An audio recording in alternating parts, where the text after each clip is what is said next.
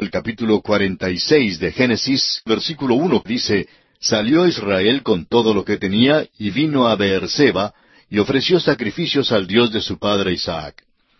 Este hombre Jacob no acostumbraba a buscar a Dios ni a pedirle su dirección. Sin embargo, vemos aquí que ofrece sacrificios a Dios. Ahora acude a Dios y fíjese usted que Dios será bondadoso para con él y se le aparecerá. Leamos los versículos dos hasta el cuatro. Y habló Dios a Israel en visiones de noche y dijo, Jacob, Jacob. Y él respondió, heme aquí. Y dijo, Yo soy Dios, el Dios de tu padre. No temas de descender a Egipto, porque allí yo haré de ti una gran nación. Yo descenderé contigo a Egipto, y yo también te haré volver, y la mano de José cerrará tus ojos. Dios prometió que haría de Jacob una gran nación en la tierra de Egipto. Ahora, ¿cumplió Dios su promesa? Bueno, si quiere avanzar algunas páginas en su Biblia, lea conmigo lo que dice aquí en Éxodo capítulo uno versículo siete.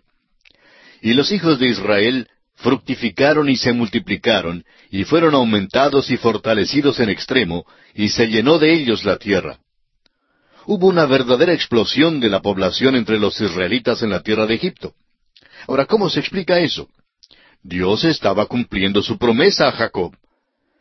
Pasemos ahora al versículo cinco y leamos hasta el siete de este capítulo cuarenta y seis de Génesis. Y se levantó Jacob de Beerseba, y tomaron los hijos de Israel a su padre Jacob, y a sus niños y a sus mujeres, en los carros que Faraón había enviado para llevarlo. Y tomaron sus ganados y sus bienes que habían adquirido en la tierra de Canaán, y vinieron a Egipto, Jacob y toda su descendencia consigo, sus hijos y los hijos de sus hijos consigo, sus hijas y las hijas de sus hijos, y a toda su descendencia trajo consigo a Egipto. La vida de Jacob se puede dividir en tres etapas que coinciden con tres sitios geográficos, la tierra de Harán, la tierra de Canaán y la tierra de Egipto. Estos no son tan solo sitios geográficos, sino que denotan también tres niveles espirituales comunes a todos nosotros. Jacob salió de la tierra con solo su callado que lo acompañaría el resto de su vida. En primer lugar llega a Harán, y allí es un hombre de Dios que vive según la carne. Ahora salió corriendo de Harán, huyendo de su suegro, y con temor de encontrarse con su hermano Esaú. Luego tenemos la segunda etapa de su vida en la tierra de Canaán, donde tuvo su lucha con un ángel. Es ahora un hombre de Dios que lucha con sus propias fuerzas. Ahora va a Egipto y no necesita caminar o correr, desciende en carros, apoyándose sobre su callado, y ahora sí camina por fe. Aunque José es sobresaliente en esta sección del Génesis, cerciórese usted de anotar las evidencias del hombre espiritual de fe en la vida de Jacob. Jacob llega al fin a ser el tipo de hombre que Dios quería que fuera. Solo Dios puede hacer este tipo de hombre. Permítanos declararlo de nuevo. La vida de Jacob en Harán representa al hombre de Dios que vive en la carne. La vida de Jacob en la tierra de Canaán representa al hombre de Dios que lucha por sus propias fuerzas. Y la vida de Jacob en Egipto representa al hombre de Dios que ahora sí camina por fe. Creemos que esto es también verdad en cuanto a muchos de nosotros hoy en día. Hubo aquel tiempo en nuestras vidas cuando primero conocimos al Evangelio, la palabra de Dios, y confiamos en Cristo. Luego vino aquel período de lucha cuando pensamos que nos era posible vivir nuestra vida espiritual por nuestras propias fuerzas. Tal vez ese período duró años. Luego vino el tiempo en que crecimos en la gracia y en el conocimiento de nuestro Señor Jesucristo. Amigo oyente, no se desanime. Recuerde que pasaron años antes de que Dios perfeccionara a Jacob. Un diamante no se labra de la noche a la mañana. Notemos en los versículos cinco al siete que se nos dice que Jacob descendió a Egipto con todo lo que tenía. Ahora, ¿por qué si es que iba solo para una visita? Bueno, porque había hambre en la tierra llevó sus posesiones, sus hijos y también sus nietos, y creemos que había también bisnietos. Y así llegamos ahora a la lista de todos los que descendieron con él. Es muy importante porque esta es la genealogía que conducirá hasta Jesucristo mismo y que continuará en el resto de la Biblia. Pero siento que es tan fastidioso leer tantos nombres, no vamos a leer toda la genealogía. Usted puede leerla a solas. Sin embargo, quisiéramos dirigir su atención a estos versículos que contienen una verdad muy importante. Estamos leyendo los versículos 26 y 27 de Génesis 46. Todas las personas que vinieron con Jacob a Egipto, procedentes de sus lomos, sin las mujeres de los hijos de Jacob, todas las personas fueron sesenta y seis. Y los hijos de José que le nacieron en Egipto, dos personas. Todas las personas de la casa de Jacob que entraron en Egipto fueron setenta. Había setenta personas que descendieron a Egipto. Por supuesto, José y su familia ya estaban allí esperándoles, y sesenta y seis viajaron desde Canaán. Todos eran descendientes de Jacob, y en esta genealogía todos se mencionan por nombre. ¿Por qué están todas estas listas de nombres en las Sagradas Escrituras? ¿Es que Dios no tiene informaciones más importantes que estas para darnos? Amigo oyente, la verdad es que no hay nada más importante que nuestro Señor Jesucristo, y esta es la genealogía que conduce a Él. Encontraremos que algunos de estos nombres están en la genealogía que es dada en Mateo el capítulo uno, en el principio del Nuevo Testamento. De nuevo, veremos algunos de estos nombres también en la genealogía que nos da Lucas en el capítulo tres. Por eso estas listas de nombres son importantes. Además, hay otra razón y esta es muy personal. ¿Ha oído usted alguna vez hablar del libro de la vida del Cordero? ¿Está su nombre escrito en aquel libro? Está escrito allí si es que usted ha aceptado personalmente a Jesucristo por la fe como su todo suficiente Salvador. Y es que, amigo oyente, usted está en la línea de Adán. Todos estamos en esa línea. Llegamos a esa línea por el simple hecho de nacer. Pero llegamos a la línea de Jesucristo también por nacer, pero por el nuevo nacimiento. Se efectúa al recibir a Cristo como nuestro Salvador personal. Al recibirlo, llegamos a ser hijos de Dios. Esto es lo que nos dice el apóstol Juan en su Evangelio capítulo uno, versículos once y doce. A lo suyo vino y los suyos no le recibieron. Mas a todos los que le recibieron, a los que creen en su nombre, les dio potestad de ser hechos hijos de Dios. ¿Cuánta importancia tiene usted? Bueno, aquí hay una indicación de la importancia de cada individuo. Dios hace la lista de estas personas por nombre, porque yo no le conozco a usted ni usted a mí, pero Dios nos conoce a todos personalmente. El hecho es que Él hasta cuenta nuestros cabellos nos conoce a cada uno mucho mejor que cualquiera otro. Aún nosotros mismos no nos conocemos. Su querida madre, por ejemplo, nunca ha contado sus cabellos. En cambio, Dios sí los ha contado. Nos conoce a usted y a mí íntima y personalmente. Amigo oyente, Dios nos ama a cada uno de nosotros. Cristo murió por cada uno de nosotros. Cuando usted asiste a un partido de fútbol en un estadio grande, ve a miles de aficionados que andan sin ningún pensamiento de Dios. El arquero allá en la grama es muy importante en los ojos de todos y saben muchísimo en cuanto a él. En cambio, no saben nada con respecto a Dios. Sin embargo, Dios conoce a cada uno de ellos. Nos dice que cada uno le es precioso. Yo no le conozco a usted, amigo oyente, es posible que se sienta perdido dentro de esta gran explosión de la población con los millones de personas que hay a nuestro alrededor hoy en día.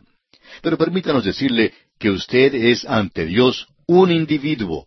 Dios conoció a todas las personas en la lista de esta genealogía. Las conoció por nombre y se deleitó en escribir sus nombres aquí porque son de Él. Por eso quisiéramos hacerle de nuevo la misma pregunta. ¿Está escrito su nombre en el libro de la vida del Cordero? Leamos ahora el versículo 28 de este capítulo 46 de Génesis. Y envió Jacob a Judá delante de sí a José, para que le viniese a ver en Gosén, y llegaron a la tierra de Gosén. Y José unció su carro y vino a recibir a Israel su padre en Gosén, y se manifestó a él, y se echó sobre su cuello, y lloró sobre su cuello largamente. ¿Qué cuadro tenemos aquí, amigo oyente? en cierto modo nos hace recordar el regreso del hijo pródigo, aunque José no es pródigo. Fue un encuentro glorioso. José se echó sobre el cuello de su padre y le abrazó y lloró allí. La palabra de Dios dice que lloró largamente.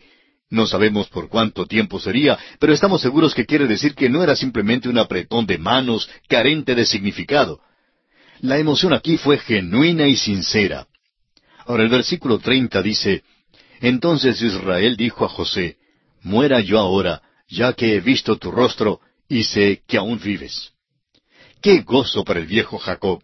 Francamente, amigo oyente, creemos que Jacob era un viejo que estaba ya listo para morir. Creemos que apenas logró hacer el viaje, pero Dios lo sustentó y así pudo llegar a la tierra de Egipto. Veremos que se queda a vivir allí por unos pocos años en la tierra de Egipto. Jacob y José se gozan de estos últimos años juntos. Note usted que Jacob ahora es el hombre de Dios que camina por fe. Por eso lo llaman por su nombre Israel. Y ahora leamos los versículos 31 al 34 de este capítulo 46 de Génesis. Y José dijo a sus hermanos y a la casa de su padre, Subiré y lo haré saber a Faraón y le diré, Mis hermanos y la casa de mi padre, que estaban en la tierra de Canaán, han venido a mí. Y los hombres son pastores de ovejas, porque son hombres ganaderos, y han traído sus ovejas y sus vacas y todo lo que tenían. Y cuando Faraón os llamare y dijere, ¿cuál es vuestro oficio?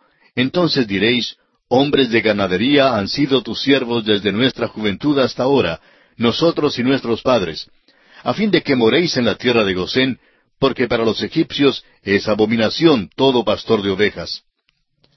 Aquellos pastores tuvieron el mismo problema en aquel día que tuvieron más tarde los pastores en el oeste de los Estados Unidos. Se nos dice que en el occidente del estado de Texas, si un hombre trataba de criar ovejas en aquella región, se encontraba en mucha dificultad. Se daba cuenta que no tendría vecinos de ninguna manera, es decir, encaraba muchísima dificultad. De la misma manera a los egipcios no les gustaban los pastores. Es interesante que la palabra de Dios ha tenido tanto que decir en cuanto a pastores. Estos hombres eran pastores que criaban ovejas, como los que todavía crían ovejas en la tierra de Israel. Esta es la figura que se emplea para describir a nuestro Señor. Él es el buen pastor que da su vida por las ovejas. Él es el gran pastor que hoy día cuida de sus ovejas. Es el príncipe de los pastores que todavía ha de aparecer. Se llama el pastor. El pastor todavía es abominación al mundo y todavía el buen pastor no es recibido ni aún hoy en día. Los que se han apartado de la palabra de Dios han inventado a un Jesús que aunque es aceptado por el mundo, ni siquiera se parece al Cristo de la Biblia.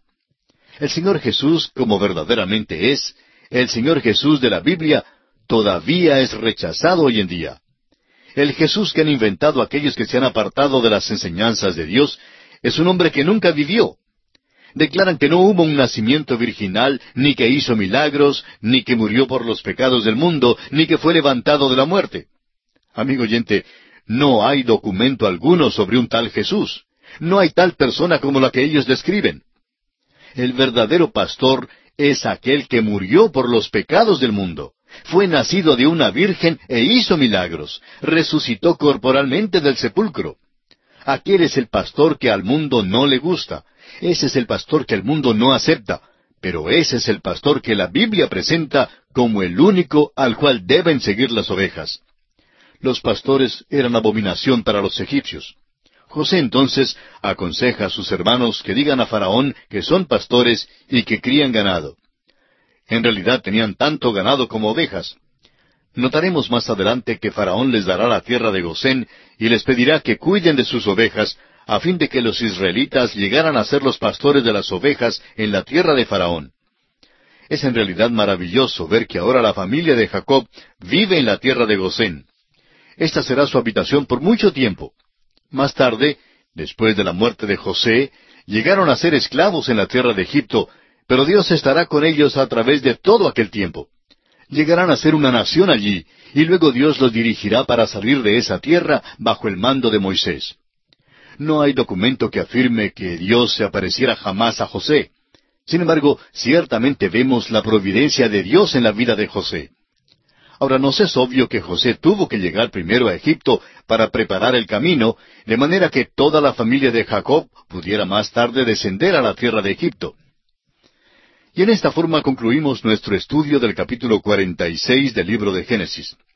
Y nos encontramos ahora en el capítulo 47. Los setenta miembros de la familia de Jacob habitaban ahora en Gosén, y José los presenta a Faraón. Debido a la gravedad del hambre, José compra todos los animales y la tierra de Egipto para Faraón. Y José jura que no enterrará a Jacob en Egipto. En el capítulo 46 vimos cómo Jacob con toda su familia había llegado a la tierra de Egipto. José, por medio de una jugada estratégica, los trajo a la tierra de Gosén, la tierra más rica en aquel día. Pero ahora se encuentran en medio de un período de hambre universal y ninguna tierra tiene mucho valor al dueño en un tiempo así. Veremos que hasta aquí este será el mejor capítulo con respecto a la vida de Jacob. Jacob no se veía tan bueno como primero lo conocimos en la Escritura. El hecho es que realmente no había vivido la vida de fe, sino hasta cuando llegó a Egipto. Creemos que este capítulo, más que cualquier otro, revelará esto. El hambre ha llegado ahora a ser más intensa y mucho peor. Las gentes de todo el mundo estaban bajo los efectos del hambre, pero Canaán y Egipto son las únicas tierras mencionadas porque son las tierras que tienen que ver con el desarrollo de la historia que se nos relata aquí. Leamos el primer versículo del capítulo 47 de Génesis.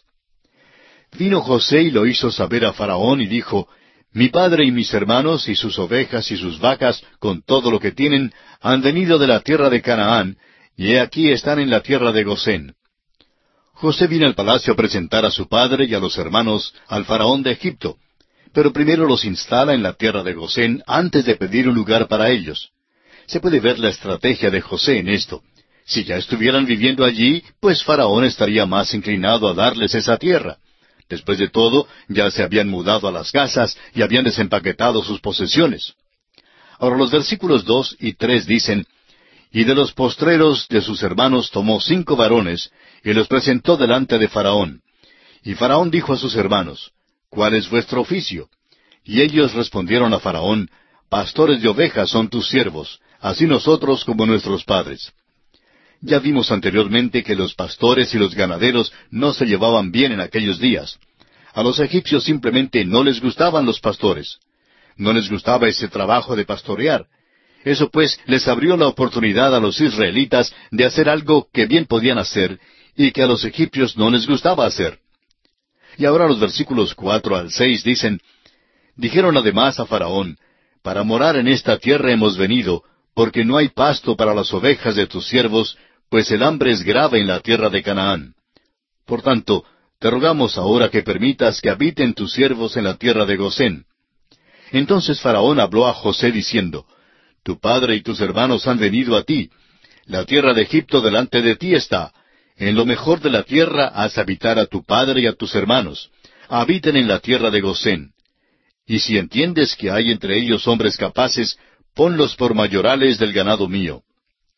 Siendo que el oficio de pastor no era muy popular entre los egipcios, a Faraón le faltaba alguien que cuidara de su ganado. Sabemos que el hambre era grave en la tierra de Canaán y en todo el mundo, y ahora también es tan seria que afecta aún a la tierra misma de Egipto. Egipto dependía de las inundaciones del río Nilo cada año. Cuando no había inundaciones del Nilo, Egipto sufría. Pero antes del tiempo de crisis, José ya tenía los depósitos de grano que había recogido. Ahora José presenta a su padre al faraón y esto es algo muy notable. Fijémonos que Jacob se ve ahora mejor que nunca, mejor que lo que lo hemos visto durante todo nuestro estudio de su vida. Leamos el versículo siete. También José introdujo a Jacob su padre y lo presentó delante de Faraón, y Jacob bendijo a Faraón. Note usted que es Jacob quien bendice a Faraón. Comienza a cumplir lo esperado. Ahora es un testimonio para Dios. Y aquí, como siempre, es el menor quien es bendecido por el mayor. Jacob, pues, bendice a Faraón como testimonio para Dios. Leamos los versículos ocho y nueve. Y dijo Faraón a Jacob, ¿Cuántos son los días de los años de tu vida? Y Jacob respondió a Faraón, Los días de los años de mi peregrinación son ciento treinta años. Pocos y malos han sido los días de los años de mi vida, y no han llegado a los días de los años de la vida de mis padres en los días de su peregrinación.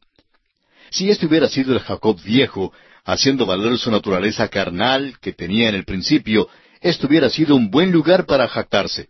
Pudiera haber dicho que tenía ciento treinta años y que realmente había visto ya muchas cosas. Pudiera haberle contado a Faraón cómo es que había engañado a su hermano Esaú y cómo acumuló gran riqueza en la tierra de Harán y cómo por fin hizo un convenio con su suegro. Luego pudiera haber dicho algo sobre su encuentro con Esaú, Pudiera haberle contado muchísimo acerca de sus doce hijos. Pero note usted cómo ha cambiado este hombre Jacob. Dice que tiene ciento treinta años y que su vida realmente no tiene nada de qué se pueda jactar. Pocos y malos han sido los días de mi vida, dice. No se jacta de haber engañado a su padre. En lugar de eso, dice que no se iguala a sus padres. Él dice, no han llegado a los días de los años de mis padres en los días de su peregrinación. ¿No cree usted, amigo oyente, que este hombre ha cambiado? Realmente no suena como el Jacob de los años pasados, ¿verdad que no? Ahora da a Dios la gloria por su vida y no se jacta de que haya logrado grandes cosas. Ahora el versículo diez dice, Y Jacob bendijo a Faraón y salió de la presencia de Faraón. Francamente creemos que Jacob ha llegado a un punto de alta estatura espiritual en su vida. Reconoce que es un pecador. No trata de crear una buena impresión ante Faraón.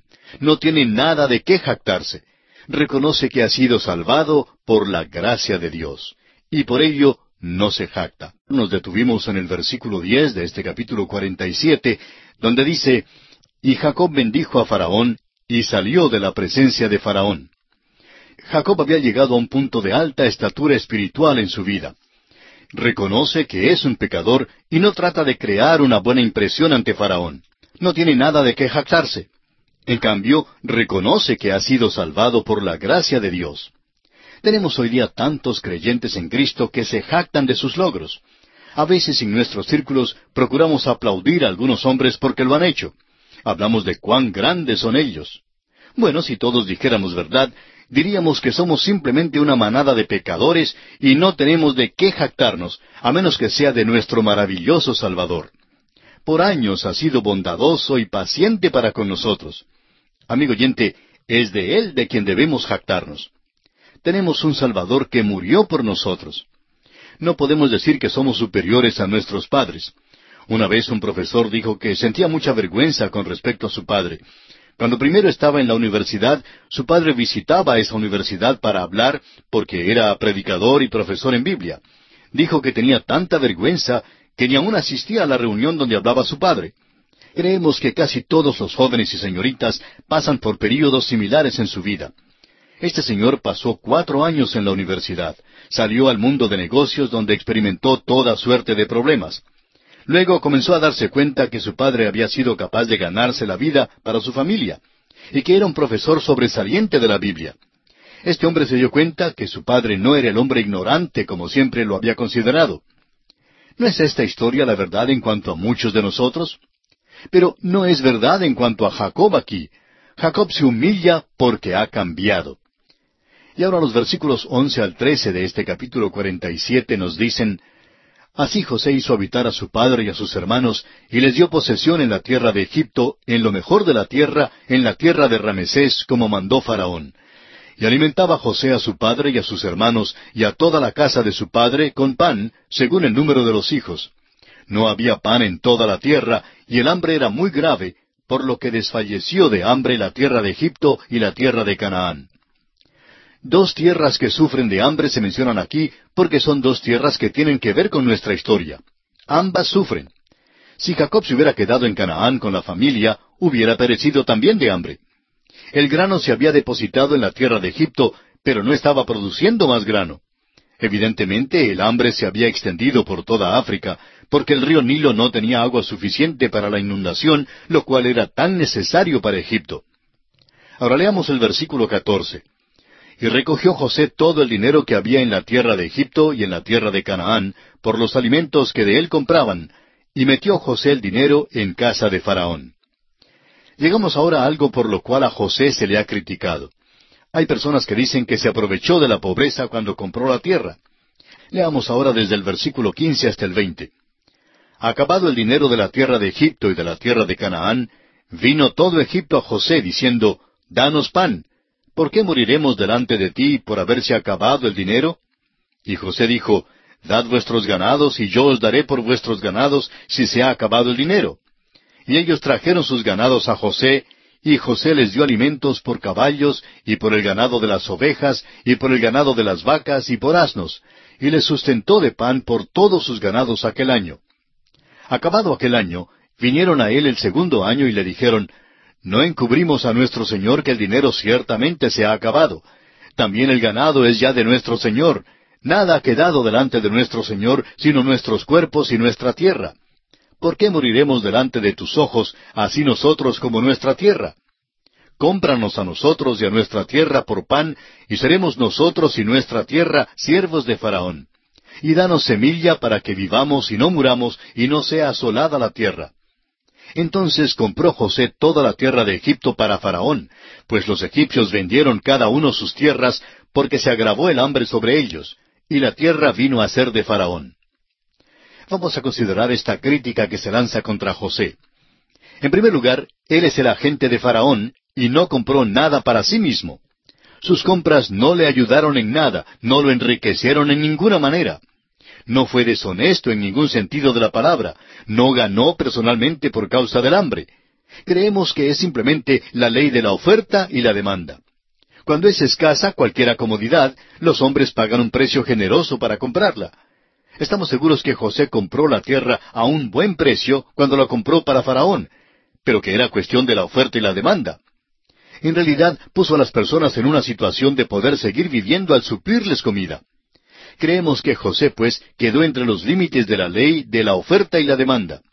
No hay duda de que el hambre era una cosa sumamente terrible. Y así los egipcios vendieron todo lo que tenían para conseguir comida, estando aún dispuestos a venderse ellos mismos a la esclavitud.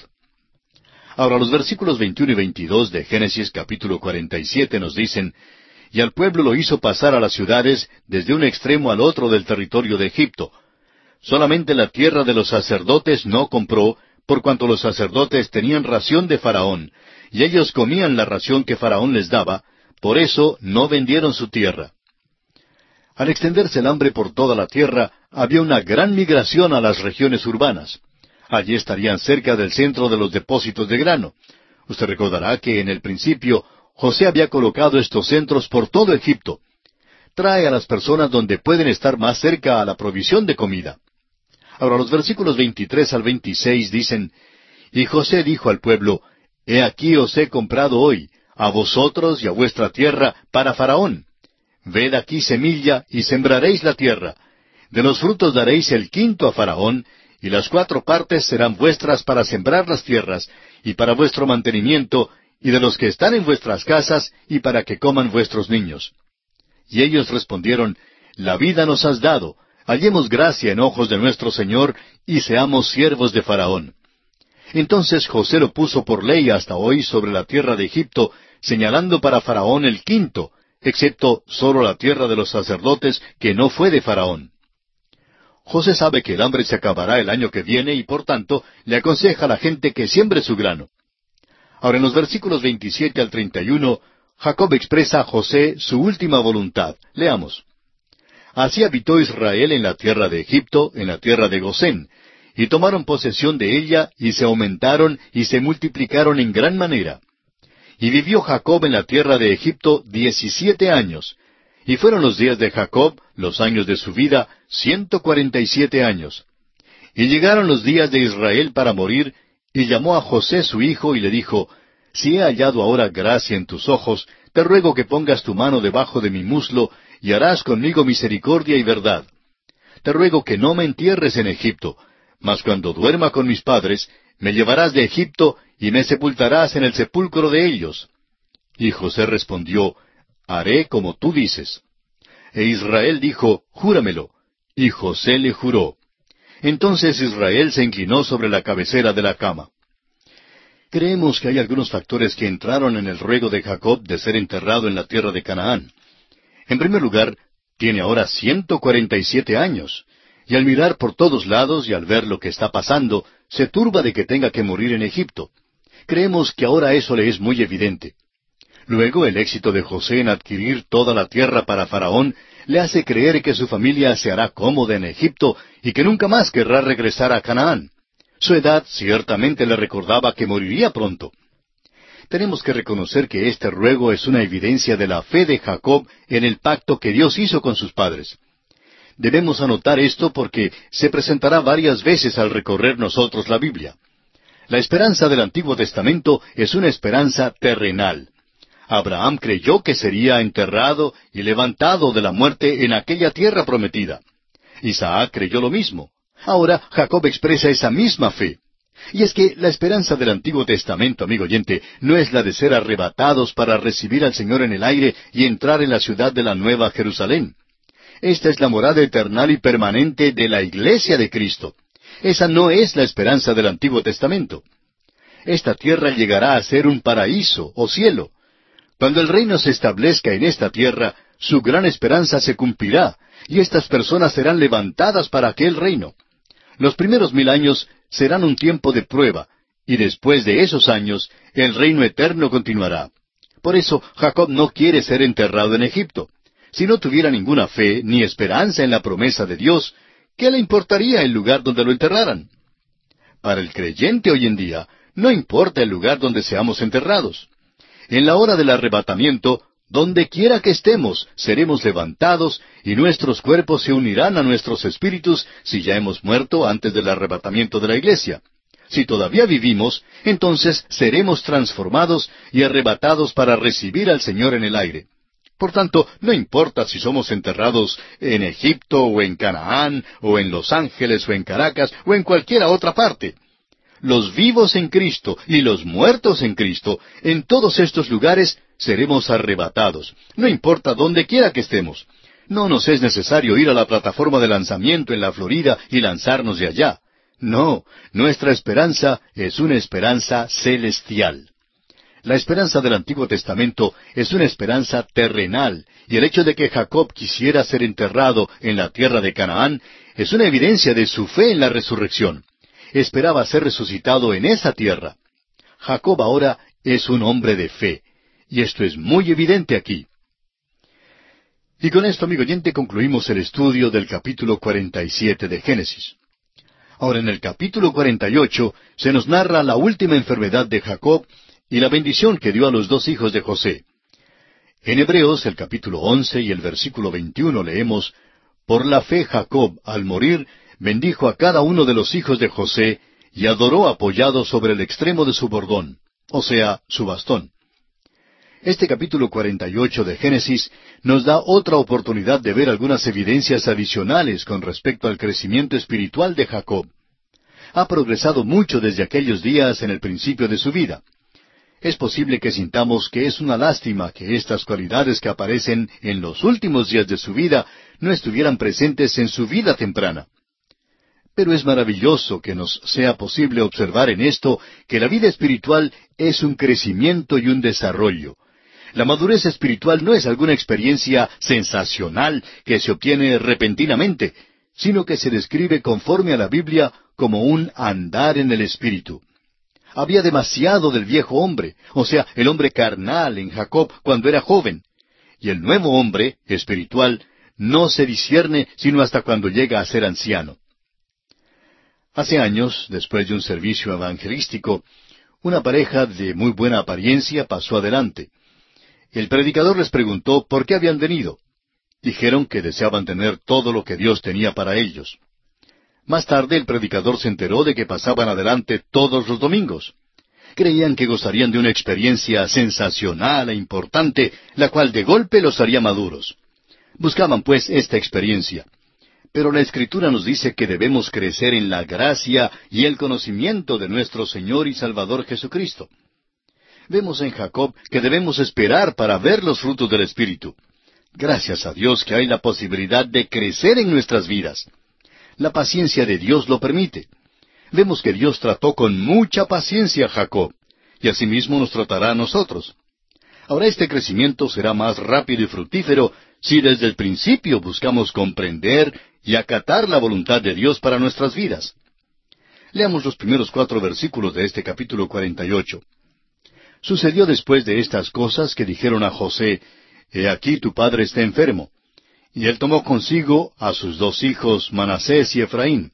Y se le hizo saber a Jacob diciendo, He aquí tu hijo José viene a ti. Entonces se esforzó Israel y se sentó sobre la cama y dijo a José, El Dios omnipotente me apareció en luz en la tierra de Canaán y me bendijo y me dijo, He aquí yo te haré crecer y te multiplicaré y te pondré por estirpe de naciones, y daré esta tierra a tu descendencia después de ti por heredad perpetua. ¿Puede usted imaginarse, amigo oyente, la emoción del momento? Jacob tiene ante sí a su hijo favorito junto con sus dos nietos. Jamás pensó ver de nuevo a José porque creía que había muerto. Pero ahora Jacob puede ver que José había sido elevado a esta posición importante en Egipto y al mismo tiempo puede trazar la manera en que Dios había efectuado los asuntos de la vida. Jacob ha estado ahora en Egipto por diecisiete años.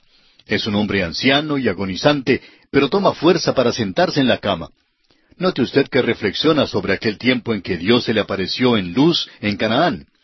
De veras, Jacob ha progresado mucho. No se jacta ahora, no habla de sus mañas. En su juventud había pensado que podía conseguir lo que quisiera y que podía emplear cualquier método para conseguirlo. Pero vemos aquí su fe y confianza en Dios. Jacob mira retrospectivamente a lo que él considera ser el principio para él, aquel momento cuando Dios se le apareció. Dios había aparecido a Jacob cuando salió de la tierra de Canaán para ir a Harán y luego otra vez cuando regresó a esa tierra. Y Dios le bendijo. Vamos a prestar atención especial a la promesa de la cual Jacob hace mención. Leamos el versículo cuatro otra vez. Y me dijo, He aquí yo te haré crecer y te multiplicaré y te pondré por estirpe de naciones, y daré esta tierra a tu descendencia después de ti por heredad perpetua. Esta promesa se halla en el Antiguo y en el Nuevo Testamento. Dios prometió que algo se llevaría a cabo e hizo la promesa a la línea de los patriarcas Abraham, Isaac y Jacob. La promesa contiene tres puntos específicos. Primero, esta línea sería fructífera, o sea que Dios haría ascender una nación de aquella línea. En segundo lugar, Dios mismo les daría la tierra. Y en tercer lugar, esta línea serviría de bendición a todas las naciones y a toda la gente. La razón por la cual usted y yo, amigo oyente, nos sentamos hoy día con la Biblia en la mano es porque Dios ha cumplido dos tercios de esta promesa que convino hace miles de años. Todavía no se ha cumplido el otro tercio, no tienen las guerras todavía. Tienen una orilla o frontera, pero aún esto es un asunto de disputa. Cuando reciban la tierra de la mano de Dios, vivirán allí en paz, como lo dice el profeta Miqueas en el capítulo cuatro, versículo cuatro. Y se sentará cada uno debajo de su vid y debajo de su higuera, y no habrá quien los amedrente, porque la boca de Jehová de los ejércitos lo ha hablado. Aquel será el milenio, y es cuando tendrán esa tierra. Y ahora leamos los versículos cinco y seis del capítulo cuarenta y ocho de Génesis. Y ahora tus dos hijos, Efraín y Manasés, que te nacieron en la tierra de Egipto, antes que viniese a ti a la tierra de Egipto, míos son, como Rubén y Simeón serán míos, y los que después de ellos has engendrado serán tuyos, por el nombre de sus hermanos serán llamados en sus heredades. Estos dos nietos, los dos hijos de José, cada uno dará origen a una tribu. Ahora, a primera vista parece que serían catorce las tribus de Israel, ya que Jacob tuvo doce hijos, y ahora con los dos hijos de José, que darán origen cada uno a una tribu, parece que habrá catorce. Primeramente notemos que no había tribu de José, pero sí había tribus de Efraín y Manasés. Y eso suma trece en las matemáticas de todo hombre. Sin embargo, la Biblia solo cuenta doce tribus. Luego vemos que la tribu de Leví no fue contada como tribu. Llegó a ser la tribu sumo sacerdotal y no era contada entre las otras tribus. Es posible que usted crea que es una manera algo equivocada de contar, pero amigo oyente, yo no las conté. La palabra de Dios las cuenta así, y así es como Dios las quiso contar. Estos dos muchachos, pues, tienen más de diecisiete años, porque nacieron antes que Jacob viniera a Egipto. Note usted ahora que Jacob recuerda a Raquel, su amada esposa, la madre de José. Veamos ahora el versículo siete de Génesis capítulo cuarenta y ocho. Porque cuando yo venía de Padán Aram, se me murió Raquel en la tierra de Canaán, en el camino, como media legua de tierra viniendo a Efrata, y la sepulté allí en el camino de Efrata, que es Belén. Aún en el lecho de muerte se acuerda del lugar donde sepultó a Raquel. Esa fue su gran angustia, como bien usted lo sabe, la sepultó allá en Belén. Puede que usted piense en el nacimiento de Jesucristo hablando de Belén, pero para él, para Jacob, el pueblito de Belén no era un lugar de gozo, sino de angustia y muerte.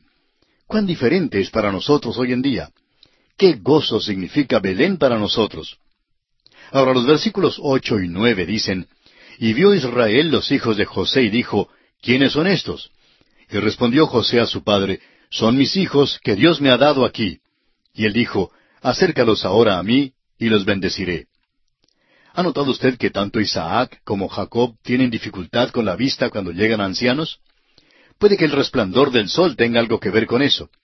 Aún hoy día hay muchísima enfermedad de la vista en aquellos países y muchos ancianos allí parecen tener dificultad al caminar. No es que sean completamente ciegos, pero no les es posible ver bien. Pues notamos aquí que Jacob no reconoció a los muchachos. Ahora el versículo diez dice, Y los ojos de Israel estaban tan agravados por la vejez que no podía ver. Les hizo pues acercarse a él, y él les besó y les abrazó. Nos imaginamos que los jóvenes quedaron algo turbados por causa de que su abuelo hubiera manifestado tanto afecto para con ellos. Ahora del versículo once hasta el trece leemos, Y dijo Israel a José, No pensaba yo ver tu rostro, y he aquí Dios me ha hecho ver también a tu descendencia. Entonces José los sacó de entre sus rodillas y se inclinó a tierra. Y los tomó José a ambos, Efraín a su derecha, a la izquierda de Israel, y Manasés a su izquierda, a la derecha de Israel, y los acercó a él. José los lleva a los muchachos más cerca de su abuelo, ya que no podía ver bien, por eso extendería la mano para encontrarlos. Ahora el versículo catorce dice, Entonces Israel extendió su mano derecha y la puso sobre la cabeza de Efraín, que era el menor, y su mano izquierda sobre la cabeza de Manasés, colocando así sus manos adrede, aunque Manasés era el primogénito. Ahora Efraín es el que va a ser el líder superior a Manasés. Más adelante veremos que la tribu de Manasés marchó bajo la bandera de la tribu de Efraín en la marcha del desierto, como lo veremos cuando estudiemos el libro de números. Josué procedía de la tribu de Efraín, y había muchos otros grandes hombres que también descendieron de esa tribu. Efraín, pues, llegó a ser la tribu con prioridad. Eso es indiscutible. Veamos una vez más este versículo catorce que dice, entonces Israel extendió su mano derecha y la puso sobre la cabeza de Efraín, que era el menor, y su mano izquierda sobre la cabeza de Manasés, colocando así sus manos adrede, aunque Manasés era el primogénito. Notamos aquí que Efraín debía ser el líder superior a Manasés. Más adelante veremos que la tribu de Manasés marchó bajo la bandera de la tribu de Efraín durante su travesía por el desierto, como lo veremos cuando estudiemos el libro de Números. Josué procedía de la tribu de Efraín y había muchos otros grandes hombres que también descendieron de esa tribu. Efraín, pues, llegó a ser la tribu con prioridad. ¿Ve usted lo que aconteció aquí? Aunque Jacob no podía ver tan bien, podía saber lo que José hacía. José estaba empujando a su hijo mayor a la posición de la mano derecha de Jacob y el menor hacia la izquierda. Pero ¿qué fue lo que hizo el viejo Jacob? Bueno, simplemente cambió las manos puso la mano derecha sobre el hijo menor y la izquierda sobre el mayor. Ahora quizá usted pueda preguntar, ¿por qué hizo eso Jacob? Sabemos que sentía amor para con ambos jóvenes. No cabe duda en cuanto a eso. Ambos eran los hijos de su hijo favorito, José. Pero a sabiendas da la bendición al menor y hemos llegado a la conclusión que es porque él mismo era el menor y él había recibido la bendición de Isaac. Aquí pues transfiere esa bendición al hijo menor de José. Hallamos este mismo procedimiento muchas veces en las Sagradas Escrituras. Dios lo emplea para enseñarnos una lección. Por ejemplo, en la selección de un rey para Israel, Dios nunca escogió a Saúl. Fueron los hombres quienes escogieron a Saúl. Votaron por él. La selección de Dios fue David. Ahora David no era aún el hijo mayor de Isaí, sino el menor. Dios enseña que no acepta la primogenitura que es por el nacimiento natural. Dios nunca aceptará eso. Debe ser un nuevo nacimiento. Dios, amigo oyente, no presta atención a las cosas que a nosotros nos llaman la atención. Nosotros podríamos escoger al hijo mayor, el que lleva la responsabilidad y de quien podríamos depender. Miramos al hombre natural y escogemos según sea su habilidad natural. Ahora, por favor, no nos entienda mal. Dios sí puede utilizar talento, pero debe ser dedicado a él. Si fuera únicamente el talento lo que produce el avivamiento, pues podríamos estar gozando de un avivamiento ya por muchos años. Hay mucho talento cristiano a nuestro alrededor, pero no estamos gozando de un avivamiento. ¿Y por qué? Porque el talento no ha sido dedicado a Dios. Amigo oyente, debe ser entregado a Dios para que Él lo utilice conforme a su voluntad. Leamos ahora los versículos quince y dieciséis de este capítulo cuarenta y ocho de Génesis. Y bendijo a José diciendo, El Dios en cuya presencia anduvieron mis padres, Abraham e Isaac, el Dios que me mantiene desde que yo soy hasta este día, el ángel que me liberta de todo mal, bendiga a estos jóvenes, y sea perpetuado en ellos mi nombre y el nombre de mis padres Abraham e Isaac, y multiplíquense en gran manera en medio de la tierra. Jacob llega aquí a las cumbres espirituales, amigo oyente, y nunca sobrepasará este nivel. Vemos que aquí en el versículo 16 dice, El ángel que me liberta de todo mal, bendiga a estos jóvenes. Vemos que no tiene nada de qué jactarse, sino sólo de un redentor maravilloso. Y así se han multiplicado en gran manera en medio de la tierra, exactamente como lo dijo Jacob. Leamos ahora los versículos 17 al 19 de este capítulo 48 de Génesis.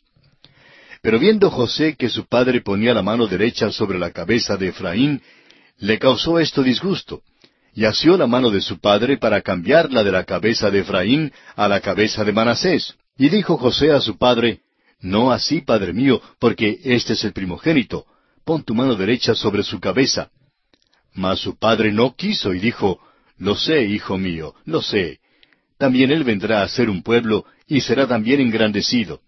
Pero su hermano menor será más grande que él, y su descendencia formará multitud de naciones. Mejor es que José acepte esto porque él tampoco es el mayor. Sucede que es uno de los menores y aún la bendición es dada a sus hijos.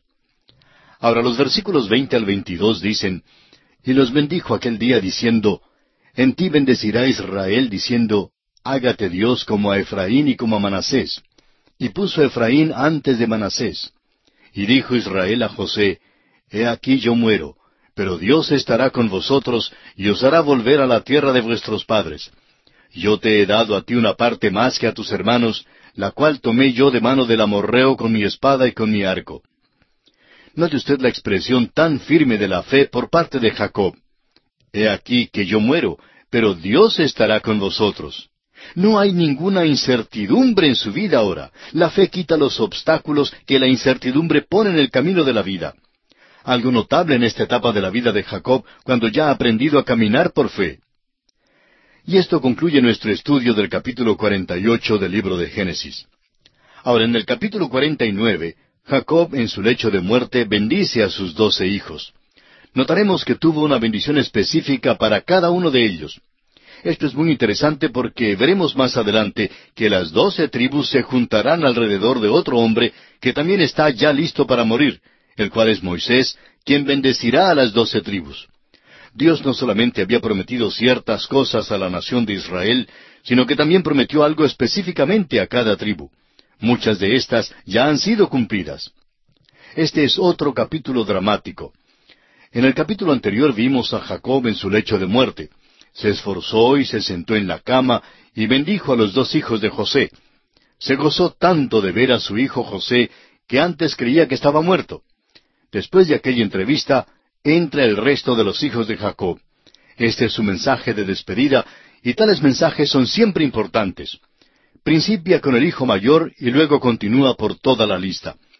Lo que dice un hombre en su lecho de muerte es importante porque uno siente que es especialmente en esta hora que se habla la verdad.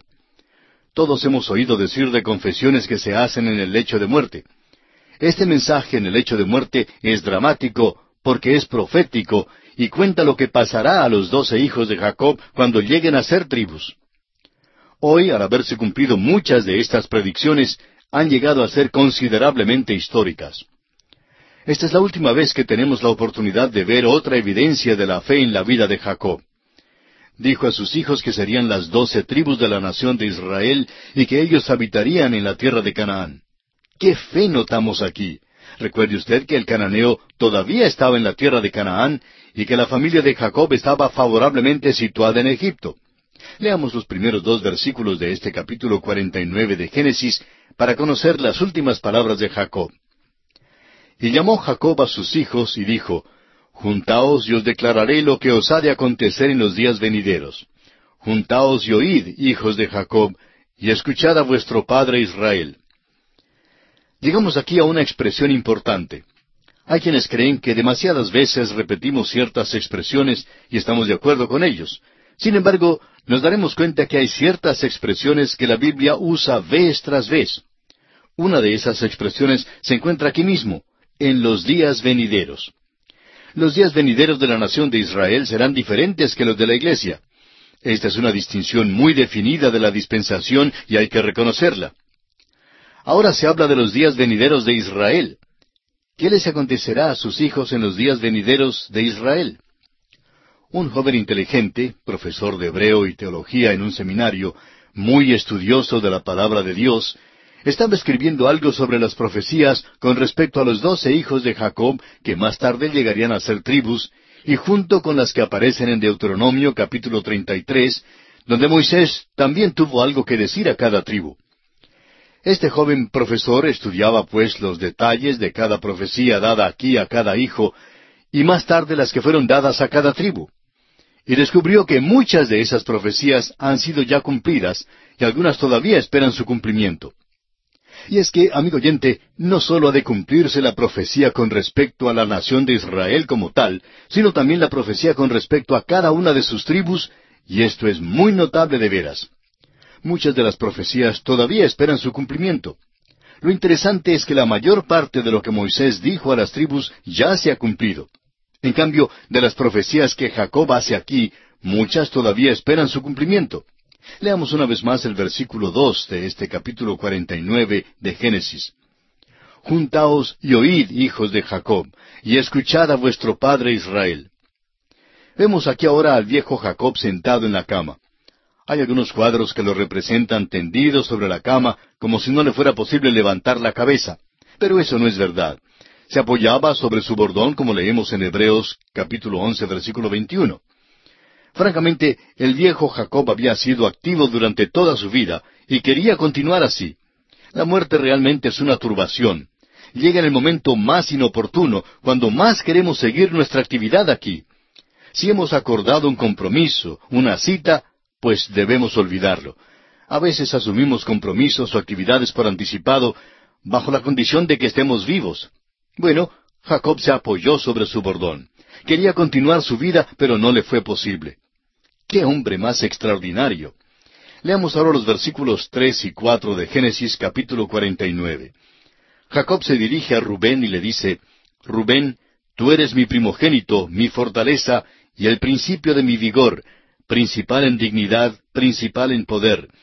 Impetuoso como las aguas, no serás el principal, por cuanto subiste al lecho de tu padre. Entonces te envileciste, subiendo a mi estrado. Estos patriarcas reconocían el gran tema de la herencia que hoy en día es de tanta preocupación. De tal palo, tal astilla, decimos.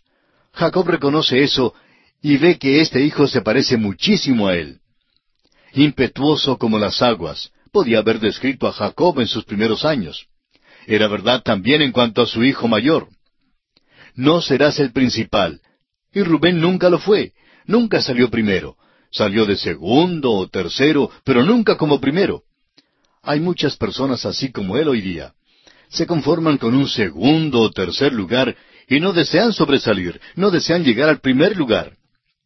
Ahora la historia con respecto a Rubén, a la cual se refiere Jacob aquí, es sórdida.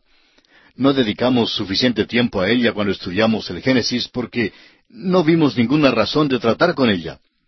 La literatura contemporánea y los dramas de los cines y la televisión nos dan suficiente material sórdido, es decir, repugnante hasta que enfermamos con eso. Hemos notado que aun los hombres que condenan la censura y creen que todos deben tener oportunidad de hacer todo lo que quieran y hablar lo que les dé la gana, ya escriben diciendo que están cansados de la sociedad que nos ponen a la vista hoy en día por todos lados. Así pues, no vemos ninguna razón por la cual tratar este incidente aquí. Al cristiano se le exhorta a pensar en lo que es bueno y puro.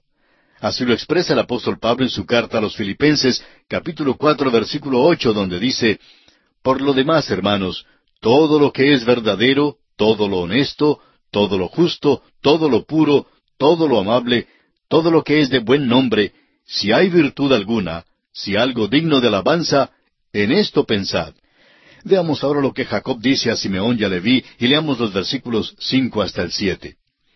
Simeón y Leví son hermanos, armas de iniquidad sus armas. En su consejo no entre mi alma, ni mi espíritu se junte en su compañía, porque en su furor mataron hombres y en su temeridad descarretaron toros. Maldito su furor que fue fiero, y su ira que fue dura. Yo los apartaré en Jacob, y los esparciré en Israel. Estos dos hijos se agrupan y se llaman hermanos, pues ambos eran hijos de Lea, la primera esposa de Jacob. Usted recordará cómo entraron en Salem, una ciudad de Siquem, y dieron muerte a todos los hombres que vivían en esa ciudad, solo porque un hombre fue culpable de deshonrar a su hermana. Claro que no les gustó, pero se vengaron del pueblo entero, y fue malo lo que hicieron.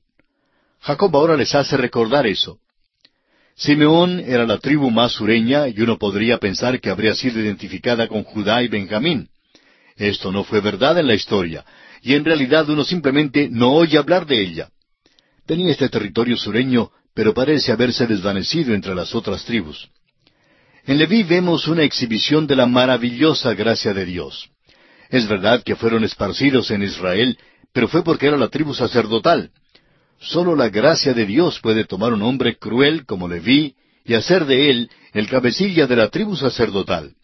Es la gracia de Dios que ha hecho de nosotros, pecadores, un reino de sacerdotes, amigo oyente. Todo creyente es sacerdote hoy en día. Entre ellos se encuentran borrachos convertidos, rameras convertidas y asesinos convertidos. Hemos sabido de todo esto en diversas iglesias. Ahora, ¿cómo llegaron a ser sacerdotes en el reino de Dios? Bueno, exactamente como nosotros lo llegamos a ser. Es por la maravillosa gracia de Dios.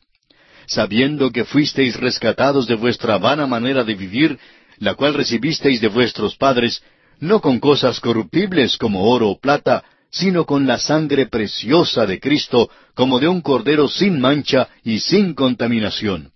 Así nos lo dice el apóstol Pedro en su primera carta, capítulo uno, versículos dieciocho y diecinueve.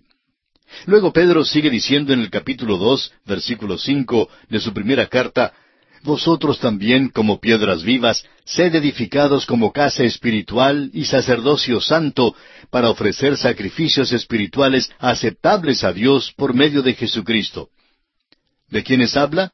De los que han sido redimidos por la sangre preciosa de Cristo. Rubén perdió el lugar principal y ahora Simeón y Leví también han perdido ese lugar el rey no habría de venir de ninguna de estas tribus. Hay otro hijo, y él también fue pecador. Veremos lo que la gracia de Dios hizo por él. Génesis capítulo 49 versículo 8 dice, Judá, te alabarán tus hermanos, tu mano en la cerviz de tus enemigos, los hijos de tu padre se inclinarán a ti. Esto no era el caso en el tiempo que Jacob dio esta bendición. Usted recordará, amigo oyente, que el primer sueño de José debía ser cumplido, y todos sus hermanos se postrarían delante de él. Pero en el futuro será la tribu de Judá ante la cual han de postrarse. De Judá es de quien procederá el rey, el cual es el Señor Jesucristo. Leamos ahora los versículos nueve al doce de Génesis capítulo cuarenta y nueve. Cachorro de león, Judá, de la presa subiste, hijo mío, se encorvó, se echó como león, así como león viejo. ¿Quién lo despertará? No será quitado el cetro de Judá, ni el legislador de entre sus pies, hasta que venga Silo, y a él se congregarán los pueblos. Atando a la vid su pollino, y a la cepa el hijo de su asna, lavó en el vino su vestido, y en la sangre de uva su manto, sus ojos rojos del vino, y sus dientes blancos de la leche. Esta es una de las profecías más notables en toda la palabra de Dios. Ya se nos ha dicho que habrá una simiente de mujer. Esa fue la primera profecía. Y pondré enemistad entre ti y la mujer, y entre tu simiente y la simiente suya. Esta te herirá en la cabeza, y tú le herirás en el calcañar. Así leímos cuando estudiamos el capítulo tres de Génesis, versículo quince. Aquella simiente fue confirmada a Abraham, Isaac y Jacob. Aquí de nuevo es confirmada a Judá. Es de la línea de Judá de donde vendrá el rey. Y no solo eso, sino también se llamará Silo. Ahora Silo significa descanso y tranquilidad. Él es el príncipe de paz, es quien traerá descanso. Amigo oyente, recuerde que cuando Jesús caminaba aquí en la tierra, Él dijo, Venid a mí todos los que estáis trabajados y cargados, y yo os haré descansar. Ese es Silo. Jesucristo había venido como Silo, como descanso, pero los hombres de su día lo rechazaron. Jesucristo también vendrá con el cetro. El cetro de este universo hoy en día está en las manos que fueron clavadas en la cruz. En la última parte del versículo 24 de este capítulo 49 de Génesis leemos que de Dios vendrá el pastor, la roca de Israel. Por tanto, este Silo también es pastor y roca. Cuando lleguemos al libro de Números, capítulo 24, versículo 17, encontraremos allí que también hay una estrella que se profetiza. Pensemos en todo lo que significa la venida de Cristo. Él es la simiente prometida a la mujer y a los patriarcas. Es el silo que trae descanso. Es el que lleva el cetro. Es el pastor que dio su vida y el príncipe de los pastores que algún día vendrá. Es la piedra que desecharon los edificadores, pero que ahora ha venido a ser cabeza del ángulo. Es hoy día la estrella resplandeciente de la mañana para su iglesia. Esta es la línea que corre de Adán y Seth después de que Abel fue muerto de Sed atraviesa Noé, a Sem, y luego a Abraham, Isaac y Jacob, y ahora a Judá. Amigo oyente, no perdamos el hecho maravilloso de que Dios se mueve aquí según un plan y según un programa muy bien trazado y muy bien elaborado. Es muy importante que notemos eso. Luego examinemos la profecía de sus dos venidas. Atando a la vid su pollino. Aquí está Él, quien vino sentado sobre un pollino a Jerusalén, ofreciéndose como Mesías y Rey de Israel, el Salvador. Lavó en el vino su vestido, y ese vino era su propia sangre que vertió en la cruz. La próxima vez que venga, Isaías nos dice que Él tendrá un vestido salpicado, estará manchado entonces, no con su propia sangre, sino con la sangre de sus enemigos sus ojos estarán rojos del vino de venganza cuando llegue la segunda vez como vencedor y como juez. Amigo oyente, esta profecía a Judá es una profecía notable en las Sagradas Escrituras. Dice así el versículo 13. Zabulón en puertos de mar habitará, será para puerto de naves, y su límite hasta Sidón. Zabulón era la tribu que vivía junto a la costa hacia el norte de la tierra de Canaán. Ahora los versículos 14 y 15 nos presentan la profecía con respecto a Isaacar, y dicen así, Isaacar, asno fuerte que se recuesta entre los apriscos, y vio que el descanso era bueno y que la tierra era deleitosa, y bajó su hombro para llevar y sirvió en tributo. Isaacar también se ubicó por allá hacia el norte de la tierra de Canaán. Eran los que hacían muchísimo trabajo que constituyó el fundamento de la nación. Ellos eran los trabajadores y ese es el pensamiento aquí. Oímos hablar muchísimo acerca de la mayoría silenciosa hoy en día. Bueno, esas son las personas ordinarias como usted y yo, amigo oyente. No aparecemos en la televisión, no queremos eso. Son los hombres extraordinarios y a veces raros, y los hombres que otros consideran grandes, los que vemos en la televisión. Nos tratan de convencer que estos son los tipos de hombres que son los importantes. Pero amigo oyente, ellos no constituyen el fundamento de su nación o de cualquier otra. Estas pequeñas tribus como Zabulón e Isaacar, las que estamos propensos a pasar por alto, son las que realmente constituían la columna vertebral de la nación de Israel cuando entraron a la tierra prometida. En los versículos 16 al 18 notamos que la tribu de Dan tiene parte importante en la vida de Israel. Leamos. Dan juzgará a su pueblo, como una de las tribus de Israel. Será Dan serpiente junto al camino, víbora junto a la senda, que muerde los talones del caballo y hace caer hacia atrás al jinete. Tu salvación esperé, oh Jehová. Dan necesita la salvación del Señor porque Dan era una de las tribus que en realidad salió en rebelión. Eso lo veremos a medida que progresemos en nuestro estudio de las Escrituras. Ahora veamos el versículo 19 de este capítulo 49 de Génesis. Gad, ejército, lo acometerá, mas él acometerá al fin. Estará otra tribu que pobló el norte del país. En realidad, Dan quedaba en la parte más al norte, más septentrional, y por tanto, cuando la tierra de Israel se describe, se expresa de Dan a Beerseba. Leamos ahora los versículos 20 al 22. El pan de hacer era substancioso, y él dará deleites al rey. Neftalí, sierva suelta, que pronunciará dichos hermosos. Rama fructífera es José, rama fructífera junto a una fuente, cuyos vástagos se extienden sobre el muro. Estos versículos nos presentan en forma muy sencilla las profecías en cuanto a Ser, Neftalí y también a José. José había dejado su tierra y había descendido a Egipto, pero todavía era un testimonio para Dios ahí. Más adelante sus hijos Efraín y Manasés serían puestos en el territorio que después llegaría a ser Samaria. Se llamaba el territorio de los gentiles en el día de Cristo. Era un gran lugar para testificar y el Evangelio entró en esa región en los días del Señor Jesucristo. Nuestro Salvador ministró allí. El Evangelio según San Juan, en el capítulo cuatro, registra el momento en que Cristo testifica a la gente de Samaria, en particular a una samaritana junto a un pozo. Estas profecías se llevan a cabo de una manera extraordinaria. Leamos ahora los versículos 23 al 26 de Génesis capítulo 49. Le causaron amargura, le asaetearon y le aborrecieron los arqueros, mas su arco se mantuvo poderoso y los brazos de sus manos se fortalecieron por las manos del fuerte de Jacob, por el nombre del pastor, la roca de Israel. Por el Dios de tu Padre, el cual te ayudará, por el Dios omnipotente, el cual te bendecirá con bendiciones de los cielos de arriba, con bendiciones del abismo que está abajo, con bendiciones de los pechos y del vientre. Las bendiciones de tu Padre fueron mayores que las bendiciones de mis progenitores.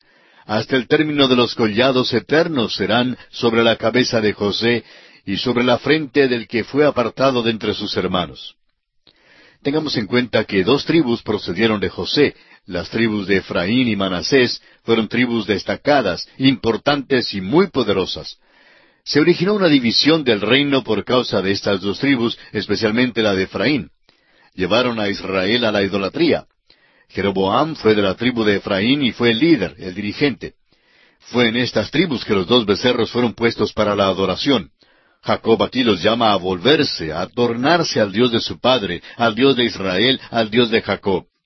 Ahora el versículo 27 dice, Benjamín es lobo arrebatador, a la mañana comerá la presa y a la tarde repartirá los despojos. Esta es una profecía extraña con respecto a Benjamín. Benjamín se identificaba muy cercanamente con Judá, de tal manera que Benjamín acompañaba a la tribu de Judá en la división del reino fueron las únicas tribus que se quedaron con la casa de David. Ahora el versículo 28 resume diciendo, Todos estos fueron las doce tribus de Israel, y esto fue lo que su padre les dijo al bendecirlos. A cada uno por su bendición los bendijo. Ahora los versículos 29 y 30 resumen las últimas palabras de Jacob antes de su muerte. Leamos. Les mandó luego y les dijo, Yo voy a ser reunido con mi pueblo. Sepultadme con mis padres en la cueva que está en el campo de Efrón el Eteo, en la cueva que está en el campo de Macpela, al oriente de Manre, en la tierra de Canaán, la cual compró Abraham con el mismo campo de Efrón el Eteo, para heredad de sepultura. Vemos que la muerte para Jacob no fue el fin de todo, pues estaría con su pueblo. Él deseaba ser sepultado en la cueva que Abraham había comprado. Quería asegurarse que quedaría en aquella tierra hasta el día cuando sería levantado de los muertos para luego vivir en aquella tierra. Aunque no se llevaba datos escritos en aquellos días, vemos que Jacob sabía mucho de su propia historia y de las transacciones de sus antepasados. Ahora el versículo 31 dice, Allí sepultaron a Abraham y a Sara su mujer, allí sepultaron a Isaac y a Rebeca su mujer, allí también sepulté yo a Lea. No es tanto que tuviera interés en ser sepultado con Lea, Después de todo, Raquel, su amada, había sido sepultada en Belén. Pero Jacob desea ser sepultado donde un día será levantado de la muerte en la resurrección, para estar allí mismo cuando Dios cumpla sus promesas a la nación de Israel. Y ahora los versículos finales de este capítulo 49, versículos 32 y 33 dicen, La compra del campo y de la cueva que está en él fue de los hijos de Ed. Y cuando acabó Jacob de dar mandamientos a sus hijos, encogió sus pies en la cama y expiró, y fue reunido con sus padres. Es interesante notar que Jacob mantuvo los pies en el piso hasta lo último. Comenzó su vida como un hombre carnal, tomó por el calcañar o por el talón a su hermano, y por eso se le llama el que suplanta. El suplantador vivía de acuerdo con ese nombre, lo cual ciertamente era su característica. Tomó todo lo que pudo encontrar y siempre hizo esfuerzos por lograr ser el principal tomó lo que deseaba tener por cualquier método que estuviera a su alcance. Cuando era joven, caminaba en sus dos pies, por su propia fuerza y habilidad, dependía de sus propias mañas e ingeniosidad. Pensaba él que podía cuidarse solo y que Dios no le hacía falta en su vida. pero aprendió su lección cuando visitó al tío Labán. Era independiente, engreído, agresivo, despreciable y vil. En Peniel, en el vado del río Jaboc, Dios lo erició, y fue necesario que Dios dislocara la pierna de Jacob para apoderarse de él. Después de aquella experiencia, siguió por la vida cojeando. Andaba con tres piernas, usando un callado o bastón, porque ya no podía caminar más por sí mismo. Aquí, antes de morir, se sienta sobre la cama apoyado en su bordón. Ahora el tiempo ha llegado. Encogió sus pies en la cama, aparta el bordón y se acuesta para morir. Este es Jacob, ha caminado y progresado muchísimo. Muere manifestando su fe y anhelando el día cuando sería levantado de la muerte en la tierra, según la promesa de Dios. El escritor a los Hebreos en el capítulo once, versículo trece, escribe Conforme a la fe murieron todos estos sin haber recibido lo prometido, sino mirándolo de lejos y creyéndolo, y saludándolo y confesando que eran extranjeros y peregrinos sobre la tierra. Esto concluye nuestro estudio del capítulo cuarenta y nueve del libro de Génesis. Y llegamos así al capítulo cincuenta, capítulo final de este libro de Génesis. Este capítulo narra la muerte de Jacob y de José en Egipto, destacando que Jacob es enterrado en Canaán y José en Egipto, por eso hay un poco de tristeza en este último capítulo de Génesis. Ya hemos prestado atención al énfasis que el libro de Génesis da a la muerte. Dios había dicho a Adán, porque el día que de él comieres, ciertamente morirás. Así lo vimos en el capítulo dos, versículo diecisiete. El apóstol Pablo, en su carta a los Romanos, capítulo cinco, versículo doce, escribe, Así la muerte pasó a todos los hombres, por cuanto todos pecaron. El libro de Génesis es un ejemplo cabal del hecho del pecado y la realidad de la muerte. Principia con Dios y el hombre en el huerto de Edén y termina en un ataúd en Egipto. Este libro relata la entrada del pecado a la familia humana, pero también narra la fidelidad de Dios en proveer un camino de vida para el hombre. Prosiguiendo con nuestro estudio de Génesis, leamos ahora los dos primeros versículos del capítulo cincuenta, que dice, Entonces se echó José sobre el rostro de su padre, y lloró sobre él, y lo besó. Y mandó José a sus siervos, los médicos, que embalsamasen a su padre, y los médicos embalsamaron a Israel. Sabemos que los egipcios eran muy peritos en este tipo de cosas. Podemos decir mucho sobre las momias de Egipto. Tenían un método de sepultar que nosotros todavía hoy en día no comprendemos. José, pues, llamó a los médicos para que embalsamasen a su padre, o sea, para que lo convirtiesen en momia.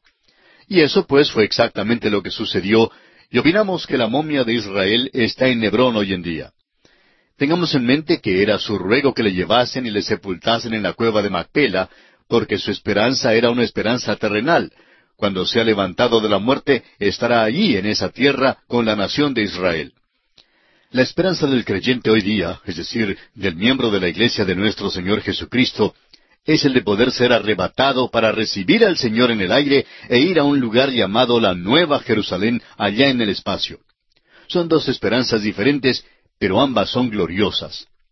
Ahora el versículo tres de este capítulo cincuenta dice, Y le cumplieron cuarenta días, porque así cumplían los días de los embalsamados, y lo lloraron los egipcios setenta días.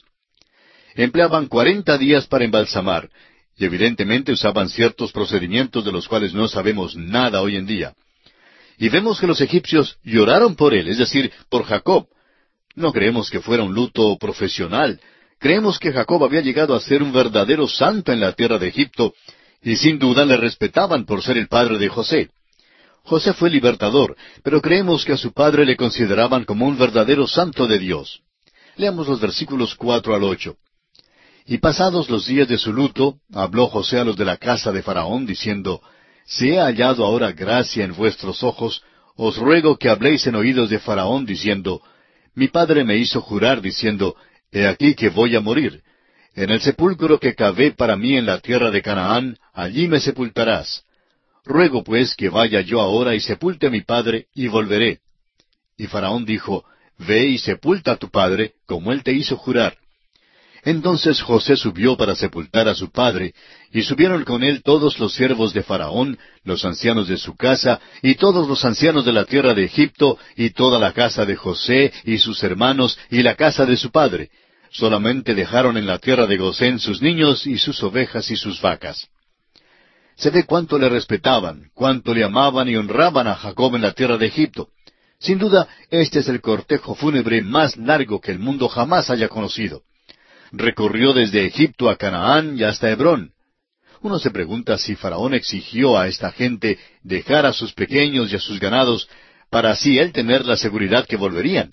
Faraón no quería perder a José porque todavía le necesitaba. Leamos ahora los versículos nueve hasta el trece. Subieron también con él carros y gente de a caballo, y se hizo un escuadrón muy grande. Y llegaron hasta la era de Atad, que está al otro lado del Jordán, y endecharon allí con grande y muy triste lamentación. Y José hizo a su padre duelo por siete días.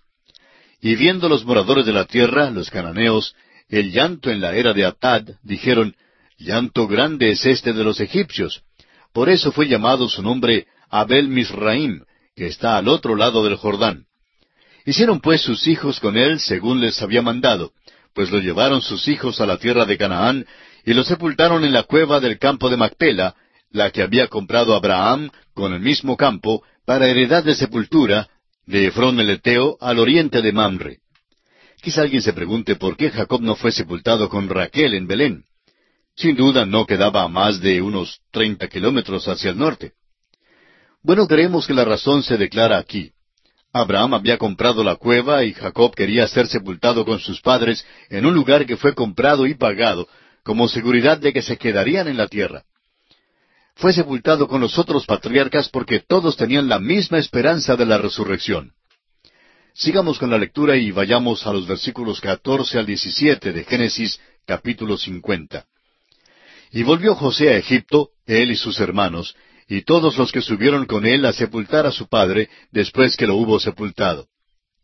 Viendo los hermanos de José que su padre era muerto, dijeron, Quizá nos aborrecerá José y nos dará el pago de todo el mal que le hicimos.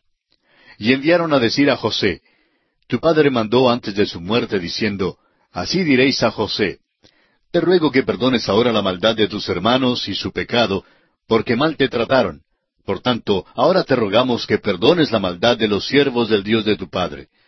Y José lloró mientras hablaban. Al parecer los hermanos habían ido a Jacob antes de su muerte y habían preguntado qué pasaría con ellos cuando él muriera. Tenían miedo de que José les tratara con desprecio y que se volviera contra ellos una vez que el padre muriera. Así pues, Jacob les había dado el mensaje para entregar a José, y estaba seguro que José no los perseguiría ni trataría de vengarse de ellos. Cuando los hermanos llegan a José con esta confesión, José llora por causa de esto. Ahora, los hermanos sí se arrepienten por su pecado. Leamos los versículos 18 al 21. Vinieron también sus hermanos y se postraron delante de él y dijeron, Henos aquí por siervos tuyos. Y les respondió José, No temáis, ¿acaso estoy yo en lugar de Dios? Vosotros pensasteis mal contra mí, mas Dios lo encaminó a bien para hacer lo que vemos hoy, para mantener en vida mucho pueblo. Ahora pues no tengáis miedo, yo os sustentaré a vosotros y a vuestros hijos. Así los consoló y les habló al corazón. Note usted que la profecía con respecto a ellos que se postrarían delante de él ciertamente se cumple. José da a Dios toda la gloria aquí. Luego la declaración de José en el versículo veinte ha llegado a ser un favorito en toda la escritura. Amigo oyente, Dios tiene un propósito de largo alcance que usted y yo no vemos ni podemos ver. ¿Cuán humanos somos en cuanto a esto? A veces no podemos ver ni siquiera más allá de nuestra nariz. Cuando nos llegan las dificultades nos preguntamos, ¿por qué permite Dios que nos lleguen estas pruebas? Recordemos que Dios tiene un propósito y no permitirá que nos suceda algo a menos que traiga algo bueno a nuestra vida. Leamos ahora los versículos 22 y 23 de este capítulo 50 de Génesis. Y habitó José en Egipto, él y la casa de su padre, y vivió José ciento diez años, y vio José los hijos de Efraín hasta la tercera generación. También los hijos de Maquir, hijo de Manasés, fueron criados sobre las rodillas de José. Los tres últimos versículos del capítulo 50, los versículos 24 al 26, nos relatan la muerte y el sepelio de José en Egipto. Escuchemos sus palabras. Y José dijo a sus hermanos, Yo voy a morir. Mas Dios ciertamente os visitará y os hará subir de esta tierra a la tierra que juró a Abraham, a Isaac y a Jacob. E hizo jurar José a los hijos de Israel, diciendo, Dios ciertamente os visitará, y haréis llevar de aquí mis huesos. Y murió José a la edad de ciento diez años, y lo embalsamaron, y fue puesto en un ataúd en Egipto. Y así termina el libro de Génesis. En el principio creó Dios los cielos y la tierra, y al final queda un ataúd en Egipto. ¿Qué había acontecido? El pecado había entrado en la familia humana.